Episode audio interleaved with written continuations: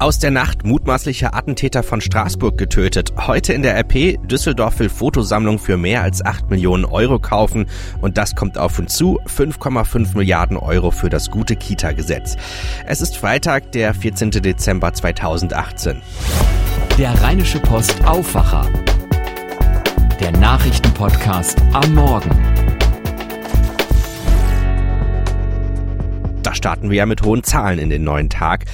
Mein Name ist Daniel Fiene, herzlich willkommen zusammen, schön, dass ihr wieder dabei seid. Wir blicken aber erst einmal nach Straßburg. Die Erleichterung dort ist seit dem Abend deutlich zu hören. Sheriff Shekat ist tot. Polizisten entdeckten den mutmaßlichen Attentäter von Straßburg am Abend im Stadtteil Neudorf. Als sie ihn verhaften wollten, habe Checat auf die Polizisten geschossen, sagte der französische Innenminister Christophe Castaner. Die Männer erwiderten das Feuer und trafen den 29-Jährigen tödlich. Dorothea Finkbeiner berichtet für die deutsche Presseagentur aus Paris. Dorothea, man hat den mutmaßlichen Täter ja schon überall gesucht, auch in Deutschland, in der Schweiz, aber tatsächlich war er nach wie vor in Straßburg. Ja, und zwar nicht weit von dem Ort, an dem ihn Polizisten noch am Dienstag nach dem Anschlag zuletzt gesehen hatten. Und in der Gegend ist natürlich auch bis zuletzt verstärkt gesucht worden. Gefunden hat ihn dann, so Frankreichs Innenminister Castaner, ein Spezialteam gestern Abend gegen 9 Uhr. Sie wollten ihn festnehmen, da hat er sich aber umgedreht und auf sie geschossen, worauf sie zurückgeschossen und ihn getötet haben. Und noch in der Nacht hat die Staatsanwaltschaft auch bestätigt, dass es sich bei dem Toten auch wirklich um den Gesuchten handelt. Das heißt, Straßburg kann jetzt langsam zur Normalität zurückkehren. Also die Angst, dass der Täter nochmal mordet, die ist natürlich weg und es soll auch schon heute um 11 Uhr der Weihnachtsmarkt wieder öffnen, Veranstaltungen, Konzerte, alles wie geplant, aber so schnell vergessen werden die Leute das natürlich nicht. Für Augenzeugen des Attentats ist sogar extra ein psychologischer Dienst eingerichtet worden. Polizisten, Soldaten patrouillieren weiter schwer bewaffnet durch die weihnachtlich geschmückten Straßen und im Krankenhaus liegen noch immer Anschlagsopfer, bei denen es nicht klar ist, ob sie überleben werden. Warum kann denn so ein Anschlag eigentlich nicht verhindert werden? Der mutmaßliche Täter, der war doch sogar Fish S, also schon in der Gefährderdatei. Also so einen Anschlag zu verhindern, das ist schwer. Es sind hier weit über 20.000 Leute Fischess. Die meisten wie er einfach nur als mutmaßlich radikalisiert, aber nicht brandgefährlich. Der Mann war ja vor allem als Krimineller und nicht fanatischer Gotteskrieger bekannt. Und so jemand wird nicht rund um die Uhr bewacht. Und wenn er jetzt einen komplizierten Bombenanschlag geplant hätte mit monatelanger Vorbereitung, ja, dann hätten Beamte vielleicht eingreifen können. Aber er ist ja einfach mit einem Messer und einer Schusswaffe losgezogen Richtung Weihnachtsmarkt. Ein Bericht von Dorothea Finkbeiner. Unser Top-Thema heute ist eine Sensation für die Kunstszene in Düsseldorf. Die Stadt Düsseldorf will rund 3000 Fotografien aus der Berliner Sammlung Kicken erwerben. Ein Teil der Arbeiten kauft die Stadt für den Kunstpalast, den anderen bekommt sie geschenkt.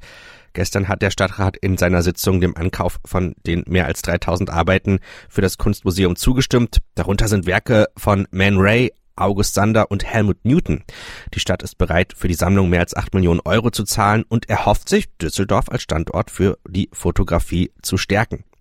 Die Fotografien stammen aus der Sammlung der Berliner Galerie Kicken die sich seit den 1970er Jahren der Fotokunst widmet und seitdem half die Fotografie in Deutschland als Kunstgattung zu etablieren. Nun will Galeristin Annette Kicken ihr Haus neu ausrichten, weg vom Kunsthandel hin zur Kunstvermittlung und Zusammenarbeit mit institutionellen und privaten Partnern, etwa der für Ausstellungsprojekte zur Fotografie des 19. und 20. Jahrhunderts. Die umfassende Sammlung stellt Kicken deshalb zum Verkauf.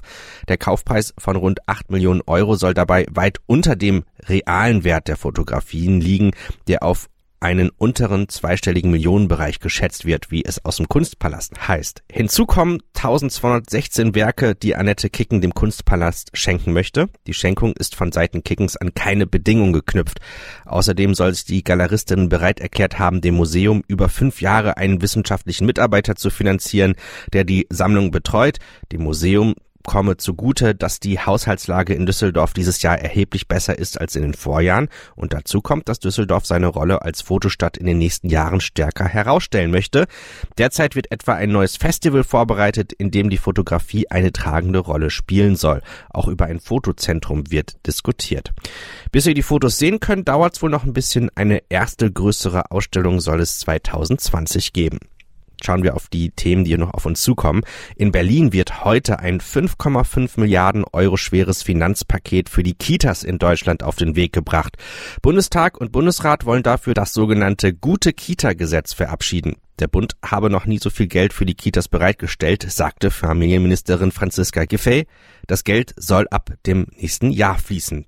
Jörg Ratsch für die DPA in Berlin, das ist ja eine ganze Menge Geld. Wie werden Eltern ganz konkret merken, dass es an ihrer Kita dadurch besser wird? Ja, das könnte sich zum Beispiel daran zeigen, dass äh, die Kita in Zukunft länger aufhat. Das Geld ist ausdrücklich dafür gedacht, dass mehr Erzieherinnen und Erzieher eingestellt werden können, damit die Kitas ihre Öffnungszeiten ausdehnen oder auch damit sich der Betreuungsschlüssel allgemein verbessert, also das Verhältnis Erzieher zu Kindern, damit mehr Erzieher sich um kleinere Gruppen kümmern können.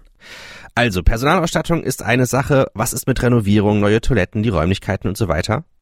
Ja, auch dafür sind die extra Milliarden gedacht zur Verschönerung der Räumlichkeiten oder Verbesserung der Einrichtungen, auch damit das Essen besser wird an der Kita. Es gibt vielleicht künftig in der einen oder anderen Kita einen eigenen Koch, wo bisher noch Essen geliefert wird oder neue Bewegungsangebote oder es kommt ein Sprachlehrer, der die Kids spielerisch an die erste Fremdsprache ranführt. Für sowas sind die Milliarden gedacht und auch noch für eine andere Sache. In ganz Deutschland gilt künftig, Eltern mit wenig Geld werden nichts mehr zahlen für die Kita. Und für alle anderen, die noch zahlen müssen, werden die Beiträge gestaffelt nach Einkommen. Ein Bericht von Jörg Ratsch. Der Bundesrat will ab 9.30 Uhr über die geplante Grundgesetzänderung entscheiden, die nach dem Willen des Bundes den Weg für eine milliardenschwere Digitalisierung der Schulen ebnen soll. Die Länder lehnen die Pläne von Bundesregierung und Bundestag ab. Sie halten den Eingriff in den Föderalismus für zu gravierend. Deswegen wollen sie den Vermittlungsausschuss von Bundesrat und Bundestag anrufen. Rund zehn Ministerpräsidenten wollen zu der Frage im Bundesrat sprechen. Nach zweiwöchigen Beratungen soll die UN-Klimakonferenz in Polen heute zu Ende gehen. Auf dem Gipfel der 196 Staaten und der EU in Katowice waren zentrale Streitpunkte bis kurz vor Schluss noch ungelöst. Ziel ist ein Regelwerk für die praktische Umsetzung des Pariser Klimaabkommens von 2015.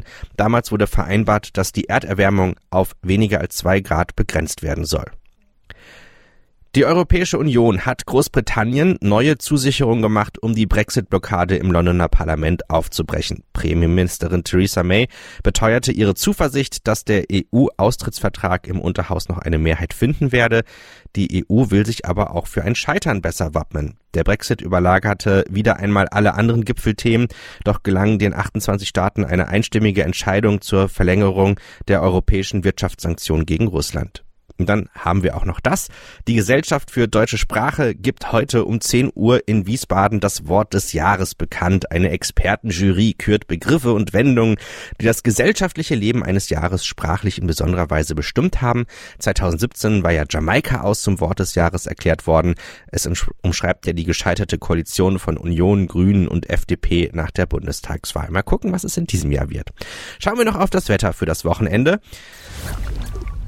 Es wird richtig knackig kalt. Heute gibt es noch viele Wolken, maximal zwei Grad können wir erwarten. Morgen gibt es viel Sonne. Es ist also richtig klar blauer Himmel, aber mehr als einen Grad gibt es nicht. Also das ist mal echtes Glühweinwetter.